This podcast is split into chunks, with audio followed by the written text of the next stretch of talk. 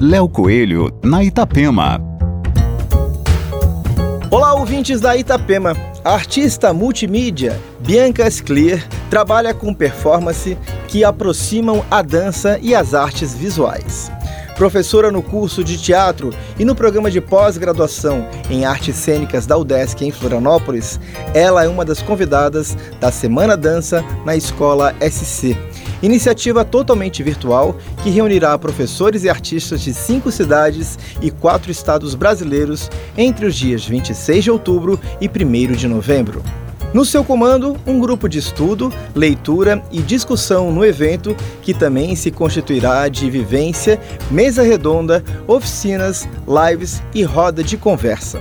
O tema proposto é o ensino nas escolas e as relações envolvidas nesse ambiente de convívio e construção de conhecimento, no qual o movimento, o toque e o corpo são fundamentais. Aqui, Léo Coelho com as coisas boas da vida.